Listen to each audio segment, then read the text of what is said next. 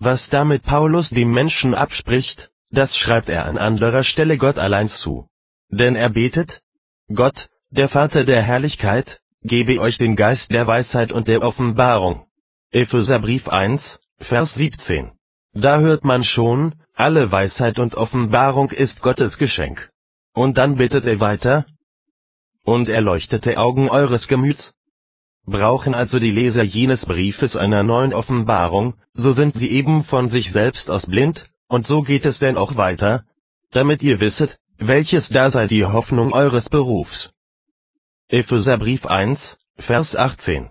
Er bekennt also, dass der Menschengeist nicht den Verstand habe, um des Menschen Berufung zu erkennen.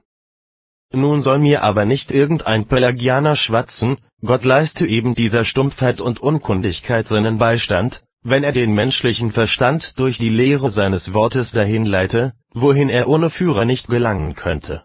Denn auch David besaß das Gesetz, in dem alles beschlossen war, was sich an Weisheit wünschen ließ, und doch ist er damit nicht zufrieden, sondern bittet, es möchten ihm die Augen geöffnet werden, damit er, sehe die Wunder seines Gesetzes.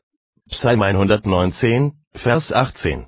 Damit will er sicher andeuten, wenn Gottes Wort dem Menschen aufleuchtet, dann geht gewiss für die Erde die Sonne auf, aber dennoch hat der Mensch nicht viel Segen davon, ehe der ihm die Augen gegeben und aufgetan, der selber der Vater des Lichts heißt, Jakobusbrief 1, Vers 17.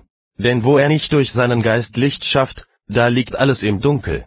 So hatten doch auch die Apostel von ihrem großen Meister einen ordentlichen und reichlichen Unterricht empfangen, aber sie hätten nicht das Gebot erhalten, auf den Geist der Wahrheit zu warten, der ihre Herzen in der zuvor gehörten Lehre unterweise, wenn sie ihn nicht nötig gehabt hätten. Johannes Evangelium 14, Vers 26. Wenn wir etwas von Gott erbitten, so bekennen wir damit, dass es uns fehlt, und er selbst erweist gerade durch das, was er uns verheißt, unseren Mangel. Deshalb muss man ohne Zögern gestehen, wir vermögen nur so weit in die Geheimnisse Gottes einzudringen, wie wir von seiner Gnade erleuchtet sind. Wer sich mehr Verstand zuschreibt, der ist eben nur noch blind da, weil er ja seine Blindheit nicht erkennt